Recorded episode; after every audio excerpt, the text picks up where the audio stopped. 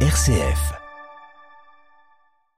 Bonjour à tous, bonjour à toutes. Alors aujourd'hui, euh, encore un immense plaisir de recevoir euh, dans les studios euh, pour cette émission numéro 2 Nicolas Ouzaï, l'entraîneur de l'USO Foot. Bonjour Nicolas. Bonjour. Très très très heureux de vous recevoir. Aujourd'hui, on va parler de votre parcours pour les Orléanais qui vous connaissent un peu moins.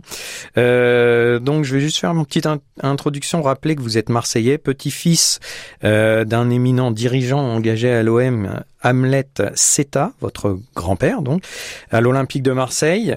Euh, il a été engagé dans la section amateur et puis professionnelle, puisqu'il a été président... Euh, Quatre mois. Mais président... Au moment du, dépôt de bilan président de l'OM. Mm. De votre côté, ben, vous avez été formé à l'OM, vous avez pris euh, votre première licence là-bas, et puis après, vous avez été défenseur latéral gauche. C'est ça. Euh, donc euh, à l'OM en équipe réserve sur une période euh, bah, qui est importante pour nous parce que c'est les débuts des années 90, donc on va parler du titre aussi. Alors la première question. Justement, c'est euh, quand on a Marseillais, qu'on a 6 ans, c'est une obligation de prendre un, une licence euh, à l'OM J'ai signé ma première licence à l'OM en 81 et à l'époque le club était en Ligue 2 euh, était en grande difficulté et donc il n'y avait pas forcément beaucoup beaucoup de monde euh, à l'époque. Euh, mais euh, je suis viscéralement accroché à, à, ce club. Alors vous avez fait référence à, à mon grand-père qui était qui était dirigeant. Il faut savoir que je suis né un jour férié. Je suis né le 1er mai. Et donc j'ai eu ma licence à l'OM la première chose qu'il a faite c'est de me faire une licence à, à ma naissance. J'ai été déclaré à la mairie le 2 mai donc puisque c'était fermé. Donc j'ai eu ma licence à l'OM avant d'être d'avoir mon état civil Donc c'est c'est un signe fort. Ouais, c'est un signe fort et puis c'est quelque chose qui qui est qui est profondément ancré en moi. Alors, votre formation à l'OM, comment, comment ça se passe quand on est tout petit à l'OM euh, À l'OM, donc même si vous dites que sur ces périodes-là, c'était un peu les périodes creuses par rapport à l'OM qu'on peut connaître aujourd'hui, je pense qu'à l'OM, euh, enfin à Marseille en tout cas on respire foot. Donc il y avait qu'une attente même dans les années 80, euh, c'était de rebondir sur euh, ce qu'on a pu connaître en 90. Mm. Euh, je rappellerai simplement à nos auditeurs auditrices que l'OM dans les années 90 c'est le PSG d'aujourd'hui, c'est le non, Lyon. Non non non, c'est c'est plus fort que le PSG puisqu'ils ont gagné la Coupe d'Europe.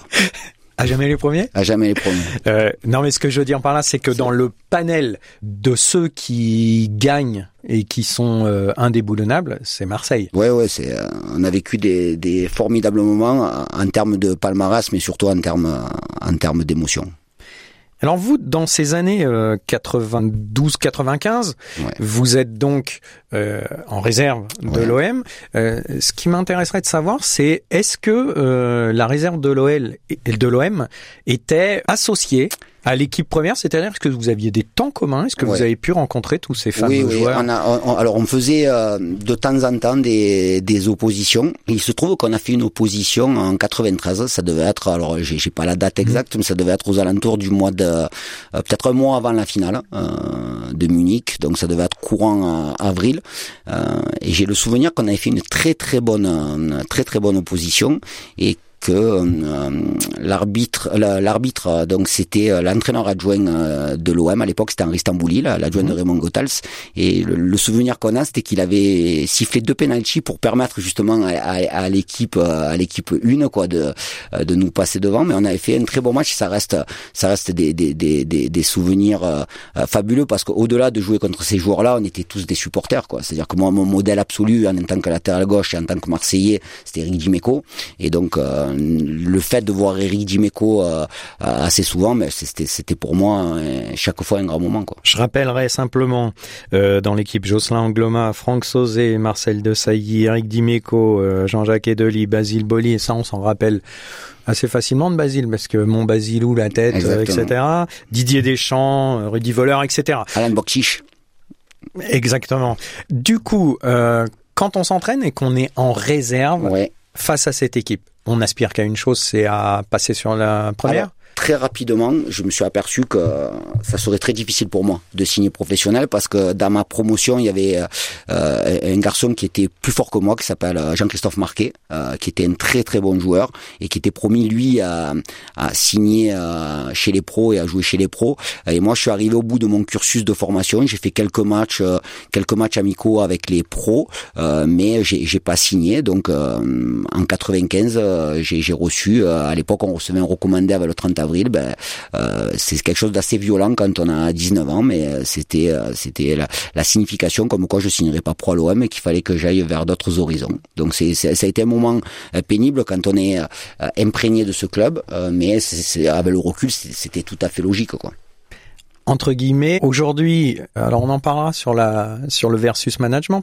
mais aujourd'hui, est-ce que vous pensez qu'un joueur de 19 ans euh, dans votre cas, mm. qui recevrait euh, une euh, un accusé réception en disant bah merci mais ça sera pas, ça sera sans toi. Ouais, ouais. Est-ce que justement la mentalité du jeune aura changé aujourd'hui? Qu'est-ce qui peut se passer dans sa tête C'est les règles, c'est les règles. C'est-à-dire qu'à partir du moment où c'est quelque chose de d'acté, alors j'avais j'avais pas 19 ans, c'était en 95, j'avais 21 ans, mhm. euh, donc j'arrivais au bout de mon cursus euh, de formation. J'avais déjà fait, euh, ça devait être ma troisième saison en troisième division à l'époque, et j'ai su rapidement que ça serait difficile pour moi de de, de jouer en équipe première, donc je m'y attendais, et, et, et c'est pour ça que très vite, je, je suis sorti de l'OM avec mon brevet d'état degré. C'est-à-dire que j'avais déjà l'envie euh, d'entraîner. À l'époque, j'entraînais euh, les débutants, euh, puisque à 20 ans, j'entraînais, j'ai entraîné une équipe pendant une saison à, l'OM.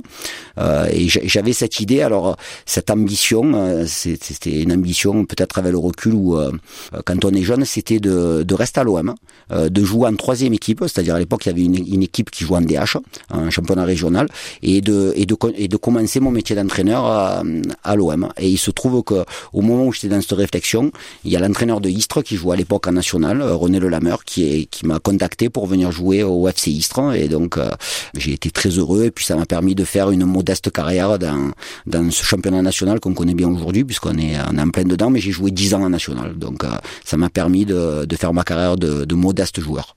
Donc aujourd'hui, pareil, ça c'est une très bonne réflexion là que vous me faites amener, c'est le troisième niveau. Ouais. Euh, division 3, National 1 aujourd'hui. Mhm. Aujourd'hui, Il a un autre éclairage que l'éclairage euh, des années 90. Ouais, ben, alors moi j'ai commencé à jouer en national en 95, c'était à la refonte des championnats, parce qu'à l'époque il y avait deux groupes de Ligue 2 et euh, le, le, mmh. groupe a été euh, en 95-96, il n'y avait plus qu'un groupe, donc le championnat national pareil, il a été réuni sur un seul championnat, parce qu'auparavant il y avait il y avait deux groupes, et au début des années 2000, on a été certains à, certains joueurs, j'ai le souvenir d'une pétition qu'on avait fait signer quand j'étais à l'Est, justement pour réclamer un peu plus de visibilité, et à l'époque on avait le droit de signer les clubs que pour une saison. On ne pouvait pas signer plus d'une saison.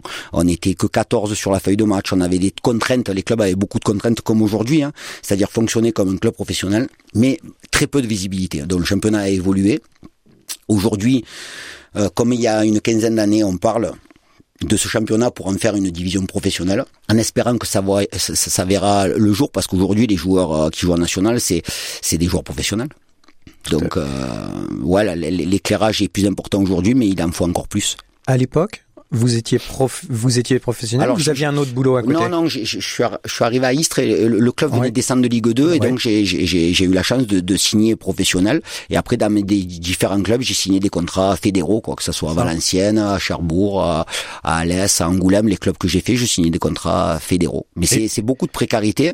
Euh, il faut savoir qu'en national, euh, à l'époque ou même aujourd'hui, on, on gagnait sa vie correctement euh, pour euh, assumer le quotidien, mais ça ne permettait pas de. Enfin, voilà, il fallait être. Euh, on n'avait pas le, temps d'être inactif, quoi. Ça permet pas de se dire qu'à 35 ans, on sera à la retraite. Ah non, non, loin de là.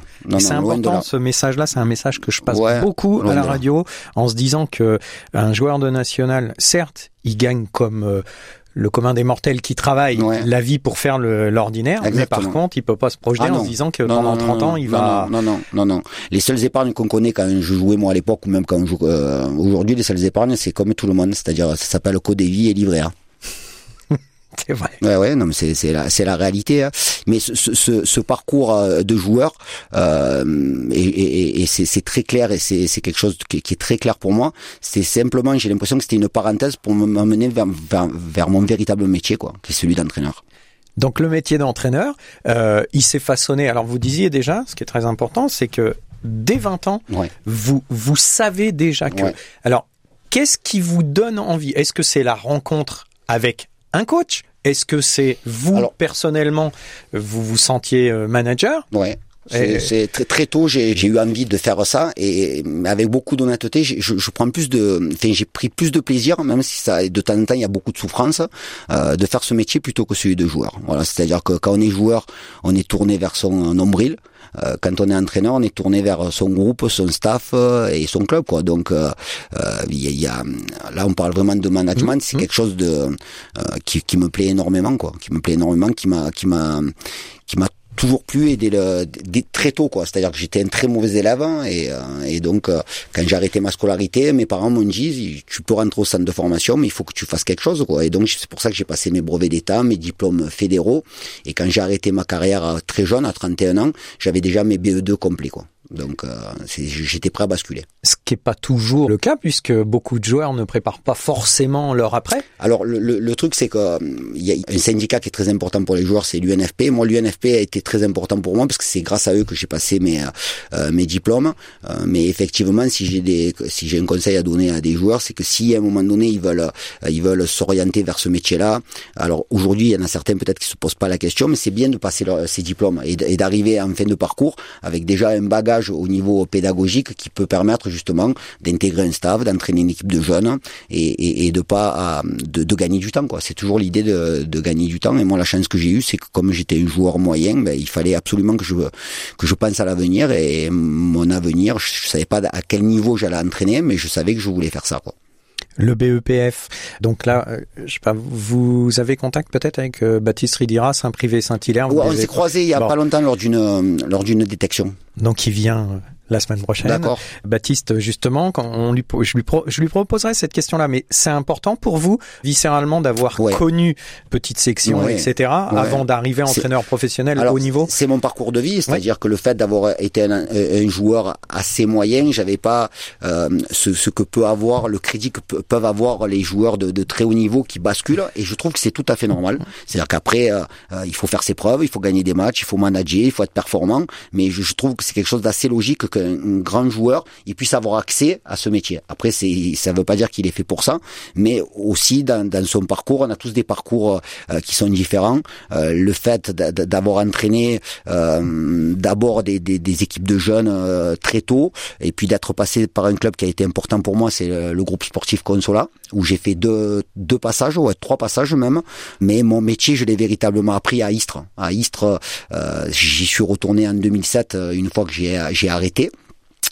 Et donc ça m'a permis justement de euh, d'aller vers ce métier, d'abord euh, en, en, prenant en charge l'équipe réserve, et ensuite de rentrer dans le staff professionnel où j'ai été adjoint dans un premier temps dans l'Istanbuli, et après pendant cinq saisons de José Pasqualetti. Et donc c'est j'ai eu la chance avec José Pasqualetti d'avoir beaucoup beaucoup de choses à faire, beaucoup de marge de manœuvre, beaucoup de responsabilités, beaucoup de confiance de, de sa part.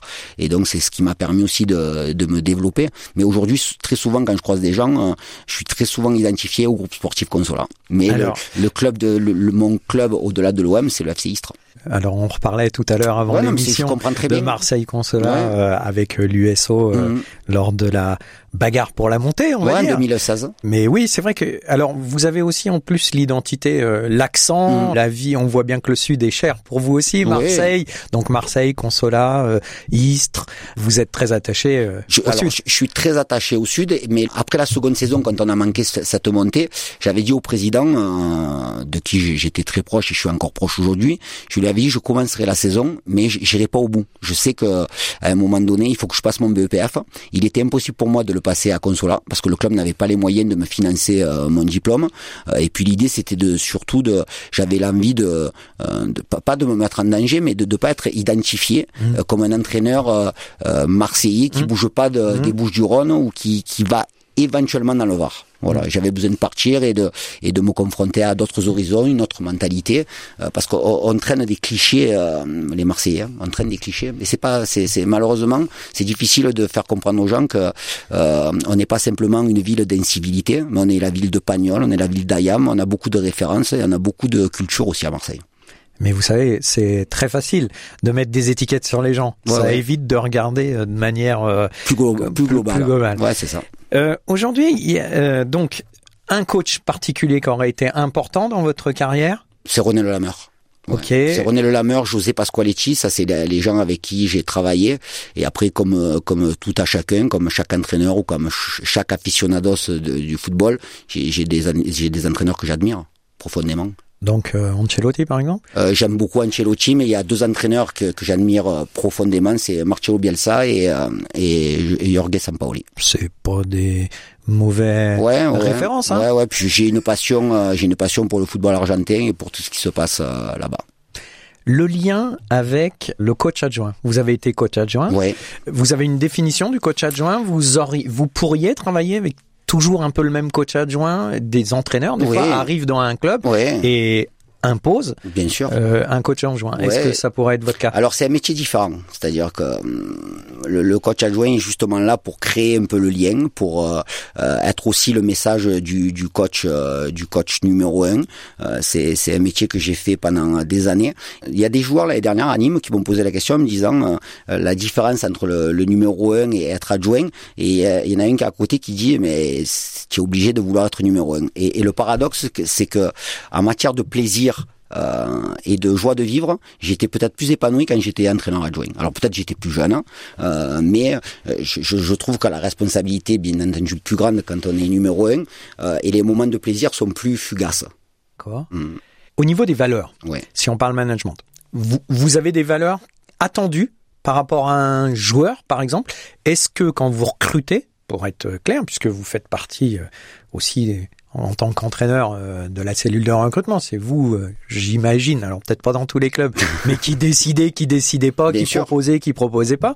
Euh, est-ce qu'il y aura des valeurs autres que footballistiques qui vous fera prendre ou ne pas prendre Ouais, c'est alors après c'est toujours important quand on cible un joueur et c'est là c'est là toute la tout le travail qui doit être fait en amont, c'est bien entendu de, de, définir un profil par rapport aux qualités athlétiques, aux qualités techniques, à, à ce qu'il peut apporter dans un, un, collectif, mais aussi faire en sorte de croiser toutes les infos pour connaître la mentalité du joueur, comment il apprend la concurrence, euh, dans des situations d'échec comment il se comporte, sa faculté de résilience, voilà, c'est des choses qui sont euh, importantes et au-delà d'avoir des, des, des, valeurs, on a tous des valeurs, tous les entraîneurs ont des, des valeurs comme euh, tous les hommes. voilà, tous les hommes, toutes les femmes, tout le monde a des, a des, a des valeurs. Bien entendu que quand on, on est dans, dans le partage d'une aventure collective, euh, l'altruisme c'est quelque chose de très important. Même si on a tendance à toujours montrer l'individualisme des, euh, des joueurs de foot. Bien sûr, il y a une performance individuelle, il y a une carrière à mener, mais on, on peut, on peut être rien sans les autres. C'est impossible. Quoi. On, est, on est toujours dépendant des autres, qu'on soit entraîneur, qu'on soit entraîneur adjoint, qu'on soit euh, joueur, qu'on soit président. On est toujours, on est toujours interdépendant de, euh, des gens avec qui on collabore. Et, et l'idée, c'est de, euh, on parlait tout à l'heure d'alchimie. C'est exactement ce mot-là, c'est de créer une alchimie dans un club où, où l'enthousiasme la, et, et, le projet doit être défini par un président, par un board, et ensuite faire en sorte que ce message soit transmis au staff et, et, ainsi de suite, et puis avoir une, une cohésion vraiment complète, mais c'est pas facile. Dernière question, euh, Nicolas, on est déjà arrivé à la fin. Je suis Monsieur Boutron, j'ai plein de sous, je vous donne carte blanche sur un joueur. On parle pas finance, etc. Quel est le joueur que vous recrutez? Plein de sous, c'est quoi plein de sous? Plein, de sous. On peut aller jusqu'à Mbappé, etc. Hein. D'accord. Quel est le joueur que vous voudriez dans un effectif? Ouais, c'est difficile, hein, c'est difficile. Mais j'irai pas chercher euh, des, joueurs de, très haut niveau. Hmm. Est-ce qu'il y en a un que vous admirez? J'admire un Parisien fortement, c'est Lionel Messi. Merci à vous, euh, Nicolas. Merci, Manu. Merci à vous. Plein de bonnes choses. À bientôt, au plaisir. Au revoir.